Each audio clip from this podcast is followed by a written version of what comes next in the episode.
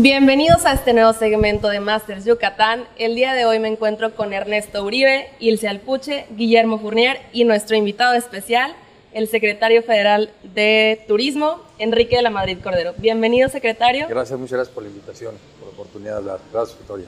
Gracias a usted por estar aquí con nosotros. Pues para comenzar, quisiera que nos platicara cuáles considera usted que hayan sido los principales avances que que haya tenido México en cuestión a turismo en los últimos años? Bueno, yo creo que uno, muy notable es que hemos eh, pasado a ser del, país número 15, el quinceavo país más visitado en el mundo, del ranking internacional, al ser el número 6 apenas en el año 2017. Ha sido un avance como yo creo que no ha tenido ninguno de los países de los 10 principales del mundo. Y eso también ya significó 39 millones de visitantes al exterior y eso se traduce pues, en más, más aviones, más eh, hoteles, más conectividad y sobre todo más empleo para los mexicanos. Secretario, ¿qué representa la península de Yucatán para el turismo a nivel nacional? Bueno, pues además digo, la península en general es, es eh, uno de los lugares turísticos por excelencia. Eh, si obviamente dentro de la península también, así es, pues también incluimos a Quintana Roo. Quintana Roo es uno de los destinos turísticos más importantes de, México y del mundo. Eh, y también en lo que es la península, yo he visto un crecimiento espectacular también en los últimos años por parte de Mérida. Tienes también a Campeche, que es un estado precioso, y estamos tratando de promover el concepto de mundo maya y que tomemos ventaja de la enorme conectividad que hay eh, de la gente que de por sí ya viene del mundo y pasa por Cancún que también aprovechemos para que conozcan lo que es la península de Yucatán. Maestro, recientemente ha habido una gran controversia con la construcción del nuevo aeropuerto de la Ciudad de México. ¿Qué podemos, qué podemos esperar de ese proyecto? ¿Cuál se va a ser su impacto en la parte turística, en la parte económica de nuestro país? Bueno, muy importante, el, el, aeropuerto actual de la Ciudad de México está saturado. Ya hace muchos años que ya está eh, rebasado y es muy importante tener un nuevo aeropuerto. El debate en realidad es un debate que no debiera de tener lugar, porque sobre todo es un debate técnico. Quienes deben de resolver dónde poner o no un aeropuerto, pues son los especialistas. Desde el año 95 se vio que la mejor opción era el aeropuerto de Texcoco, que está solamente a 5 kilómetros del aeropuerto actual. Es además un territorio federal, no necesitabas entonces ir a comprarle a particulares está construido sobre suelo similar al que existe actualmente en la ciudad, o sea que nadie puede argumentar, hoy es que en suelos peligrosos o difíciles, pues el mismo está construido la ciudad de hoy el aeropuerto, pero lo más relevante es que en un aeropuerto tiene más sentido cuando concentras todo en uno solo. Eh, desde el punto de vista, es el aeropuerto yo digo que es un ejercicio de logística. Se trata de conectarte con los mayores países del mundo, que la gente se traslade de una terminal a otro en el menor tiempo posible y al menor costo. Pensar que eso lo puede sustituir manteniendo el aeropuerto actual de la ciudad y una ampliación en el de Santa Lucía no es viable. Es destinar a ese nuevo modelo a que no sea atractivo y toda la gente que quiera venir a México mejor va a utilizar el aeropuerto de Atlanta, el de Houston o el de, o el de Dallas. Estaríamos matando la conectividad en el país y estaremos matando un muy buen negocio para los mexicanos. Secretario, no hay duda del aumento en el turismo estos últimos seis años, pero ¿qué cree que requiere el país para llegar al quinto lugar del turismo mundial? Bueno, para ponerlo en perspectiva, hoy en día estamos cerca de los 40 millones y el quinto lugar es, es Italia. Italia recibió 57 millones el año pasado, o sea, estamos a 17 millones de poder alcanzar el quinto lugar. ¿Qué se necesita? Más conectividad, y para eso necesitas un nuevo aeropuerto, porque en el aeropuerto actual circula el 30% de todos los que pasan y viajan por el país. Necesitas continuar abriendo, abriendo nuevos vuelos internacionales, mejorando la infraestructura carretera, seguir invirtiendo en nuevos y mejores hoteles, hacer como lo está haciendo Mérida, generar más producto turístico, que sea tal vez más interesante venir. Yo creo que seguir haciendo mucho de lo que hemos venido haciendo bien y sobre todo también promover que más destinos en México se, se desarrollen como destinos turísticos. Bueno, platíquenos, este secretario. Cuando usted escogió la carrera de Derecho, ¿usted sabía que su vocación se encontraba en el servicio público? Sí, esa parte sí. O sea, yo creo que yo desde muy joven eh, le veía mucho interés. Eh, me parecía algo muy atractivo, eh, utilizar, digamos, tu conocimiento para atender los problemas, digamos, nacionales de un país. Es de vocaciones. Hay gente que igual y tiene la vocación por armar un buen negocio, por hacer un restaurante, por abrir un hotel, y me parece extraordinario. A mí me parece que el servicio público, un buen servicio público, bien concebido, pues es utilizar tu talento y tus conocimientos pues, en servicio de la gente. Entonces a mí siempre me llamó la atención estudié Derecho, después me especialicé en temas de economía y francamente esa formación me ha sido muy útil para poder progresar en mi carrera. Secretario, en ese sentido, ¿de qué modo contribuyó en su formación académica y profesional el haber tenido la oportunidad de cursar un posgrado en la Universidad de Harvard? A ver, yo creo que eh, un posgrado en el exterior, si se puede, es una muy buena experiencia. En el caso, yo tuve la suerte de estar en, la Universidad de Harvard, que tiene fama de ser una de las mejores universidades del mundo. ¿Y, qué es lo que lo hace mejor? Pues que de alguna manera invita a muchos de los talentos del mundo. Te ayuda porque por un lado también te ubica. Este, es una competencia más fuerte, más dura, entonces también te, te, somete a una mayor eh, presión pero también te abre una perspectiva del mundo y creo que también te genera una disciplina de trabajo. Quien tenga la oportunidad de hacer algún estudio de posgrado en el exterior, yo creo que es muy recomendable.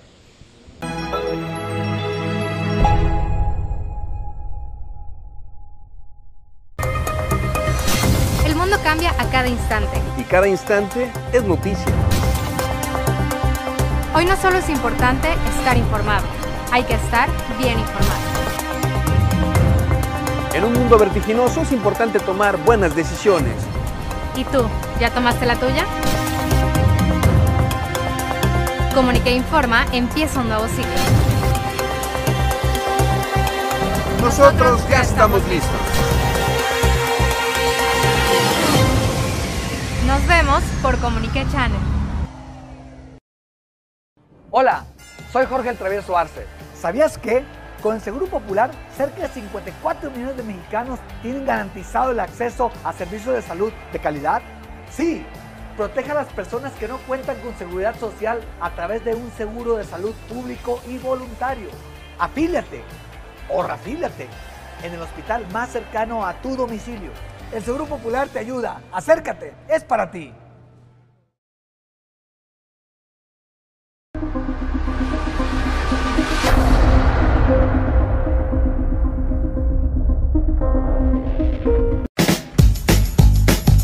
En tus reuniones, con los amigos o en cualquier ocasión. Nuevas tortillitas Doña Aida, recién saliditas del horno. Encuéntralas en tu tienda favorita. Hola, soy Leslia Sarcoya y estoy para apoyarte. Seré gestora de tus problemáticas sociales y la voz de tu colonia ante las autoridades. Llama a Denuncia Ciudadana. Sintonízanos por Comunique Channel, canal 77 de Easy, todos los lunes a las 8.30 de la noche y los martes repetición a las 9.30.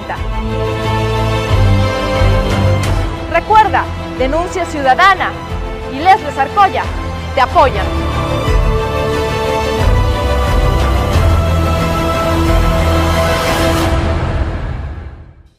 Las mujeres y las niñas tenemos derecho a una vida sin discriminación, sin violencia y con igualdad de género. Conoce y exige tus derechos. Consulta yucatán.gov.mx. Identifica. Denuncia. Por una vida libre de violencias para las mujeres y las niñas. Gobierno del Estado, comprometidos con tu bienestar.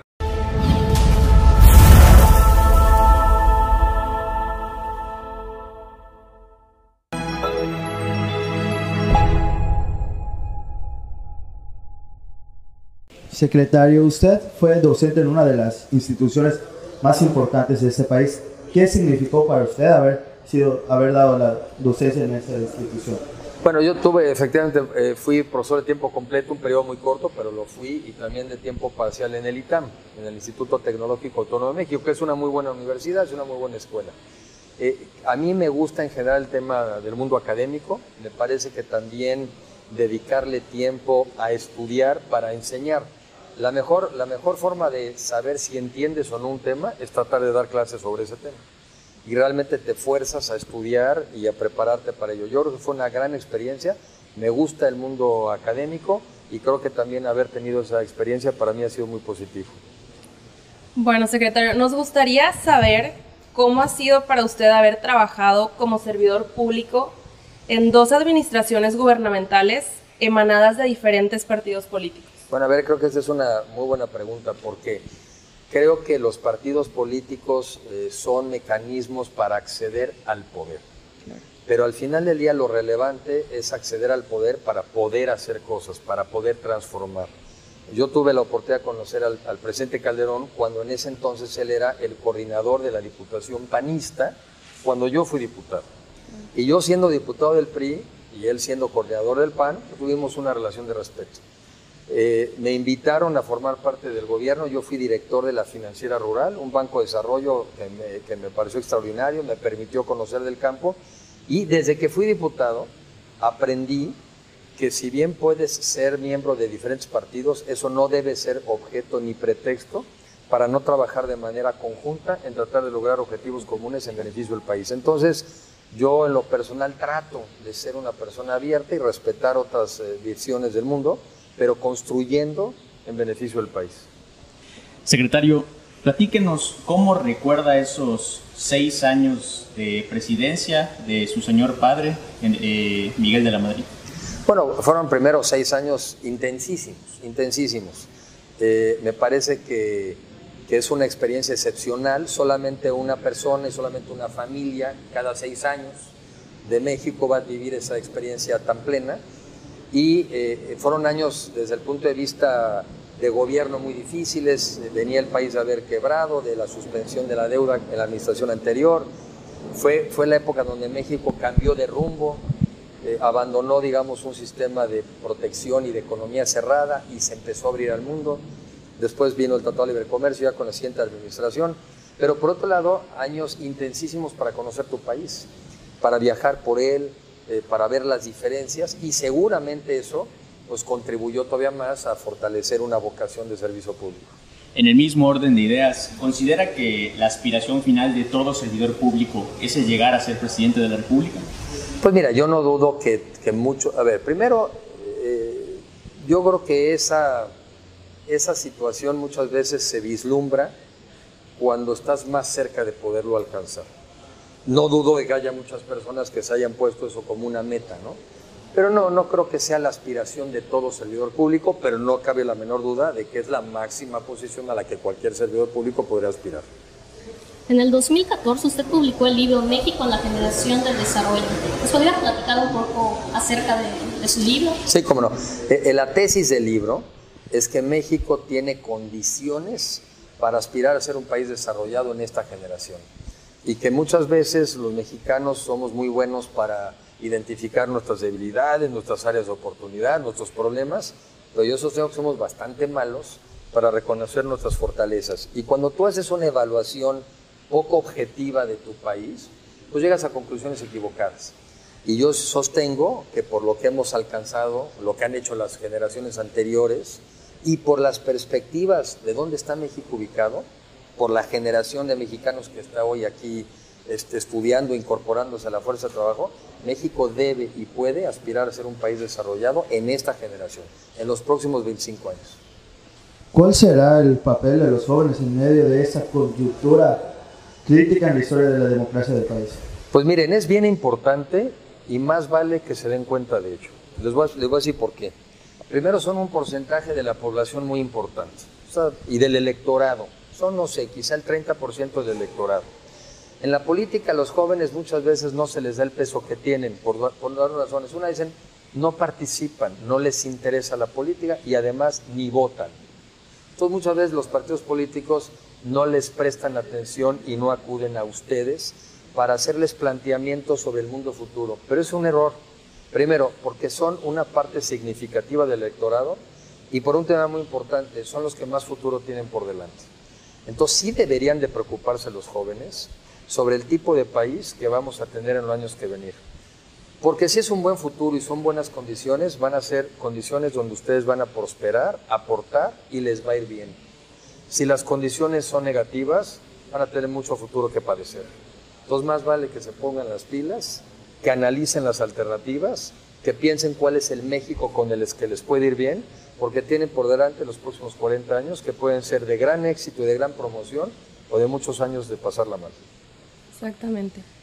Ahora, ¿considera usted que su etapa como profesionista en la iniciativa privada le ha sido de utilidad para ser un mejor servidor público? Sí, sí, claro que sí. Porque, primero, porque yo no tengo esa visión, que a veces la hay, eh, antagónica entre funcionarios públicos y empresarios. Siempre hay luego esta visión de malos entendidos o de estereotipos.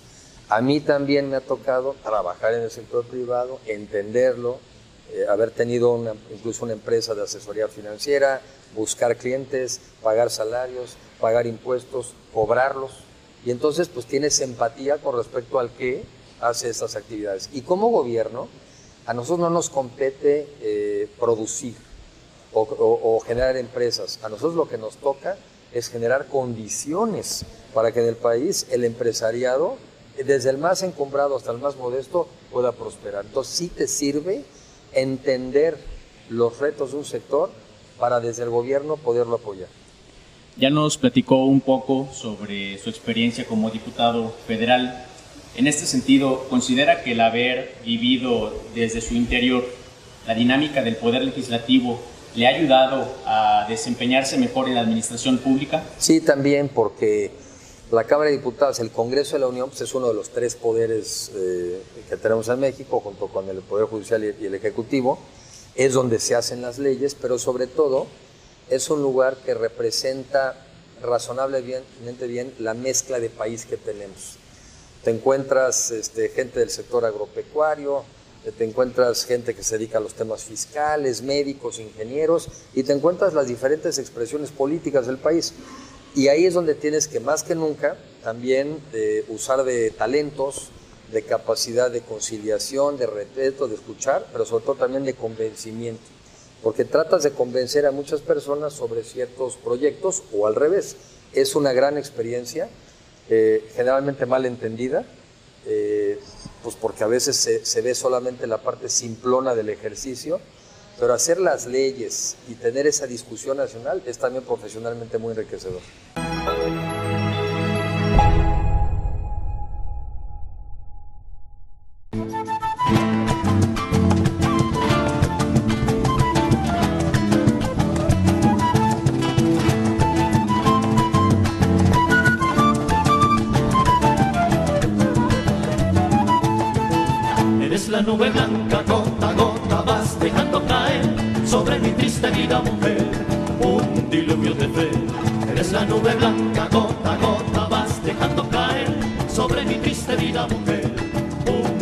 Diluvio de fe.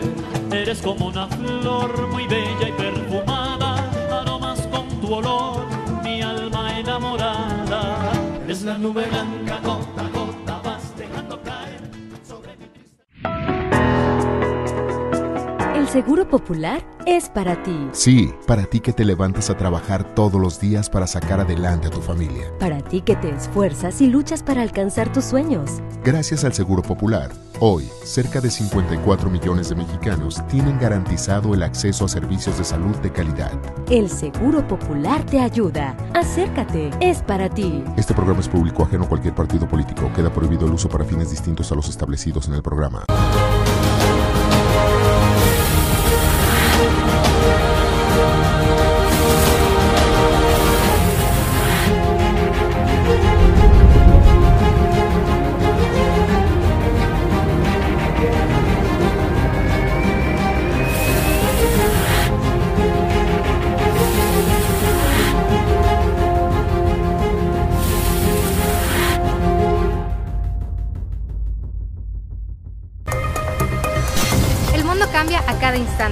Cada instante es noticia.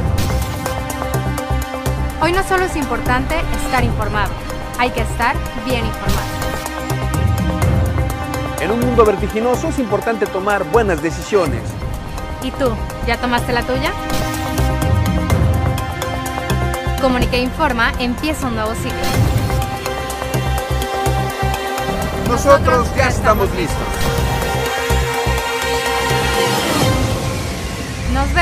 Por Comunique Channel.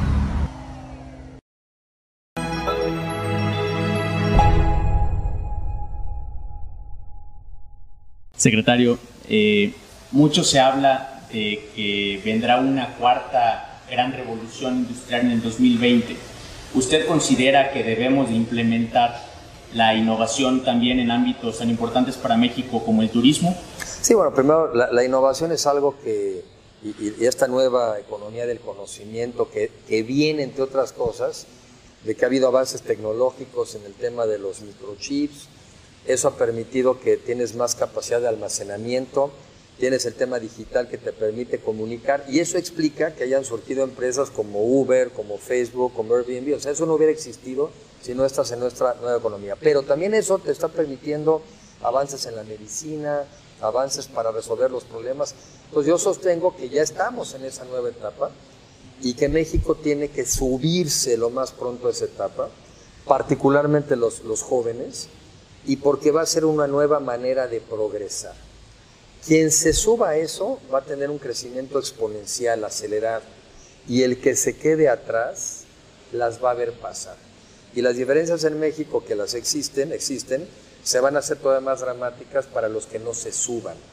Pero el que se suba, el que sepa utilizar estas tecnologías en beneficio de los negocios, de, de resolver problemas que se han acumulado, realmente estamos más cerca de poder todavía aspirar justamente a un país mejor. Es necesario incorporarse a esa economía del conocimiento. Secretario, usted se ha proclamado en numerosas ocasiones a favor de la marihuana. ¿Usted cree que deba de estar en la, en la agenda legislativa? A ver, el, el, el primer comentario. No estoy a favor de la marihuana, o sea, yo no, yo no promuevo el consumo de la marihuana. De lo que estoy a favor es de la legalización de la marihuana. ¿Y por qué razón? Dos razones fundamentales. Una, porque me parece que puede contribuir, puede contribuir a mejorar los niveles de seguridad en el país en aquellos destinos que se nos han deteriorado. Eh, entonces es una manera de quitarle recursos al crimen que hoy se los hemos regalado. Hicimos ilegal algo que puede ser legal y en lugar de que genere economía legal, empleos legales e impuestos, le hemos pasado ese dinero al crimen. Con ese dinero el crimen compra armas, con ese dinero el crimen soborna y corrompe. Entonces es una decisión que está en nuestras manos poder cambiar. Y la otra es una decisión de derechos humanos. O sea, yo creo en las libertades y yo creo que los individuos somos quienes tenemos que decidir el destino y el estilo de vida de cada uno de nosotros. Afortunadamente la Suprema Corte de la Nación piensa así y cree que no se justifica y no compensa una prohibición para tratar de atenuar algunos efectos, no compensa eh, el límite a las libertades y a la definición de cada uno de querer vivir como quiera vivir. Entonces es un tema de derechos humanos y es un tema de contribuir a mejorar la seguridad de nuestro país. Bueno, pues para finalizar esta sección de preguntas, nos gustaría saber qué cargo público le gustaría a usted desempeñar en el futuro próximo. Pues esa está más difícil porque, eh, a ver, seguramente si fuera un cargo público, muy probablemente que tuviera que ver también con los temas económicos, que es donde yo me siento más cómodo, donde me siento más a mi fuerte, eh, y es donde creo que puedo contribuir.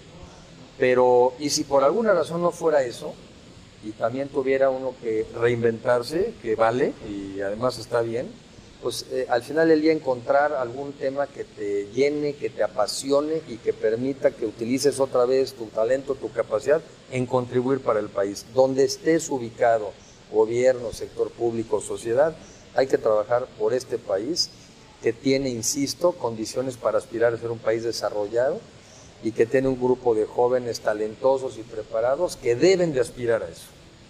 Perfecto, muchísimas gracias. Pues hemos llegado a una parte importantísima para nuestro programa, que es una sección que se llama De cara a la verdad con Ernesto Uribe.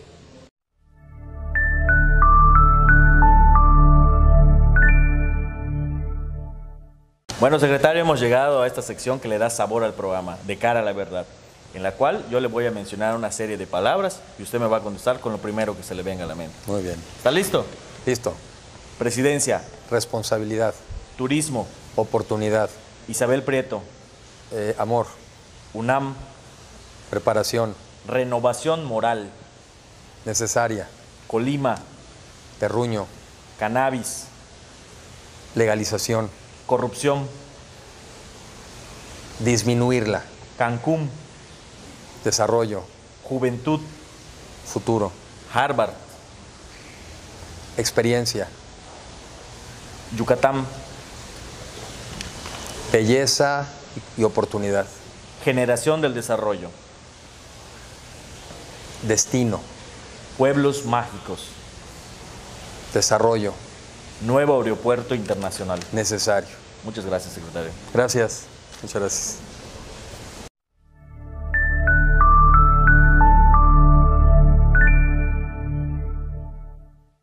Bueno, pues muchísimas gracias a todos por, estar, por estarnos acompañando. Le damos muchísimas gracias a todos, a Ernesto, a Ilse, a Guillermo y por supuesto al secretario. Secretario, ¿le gustaría dejar un último mensaje?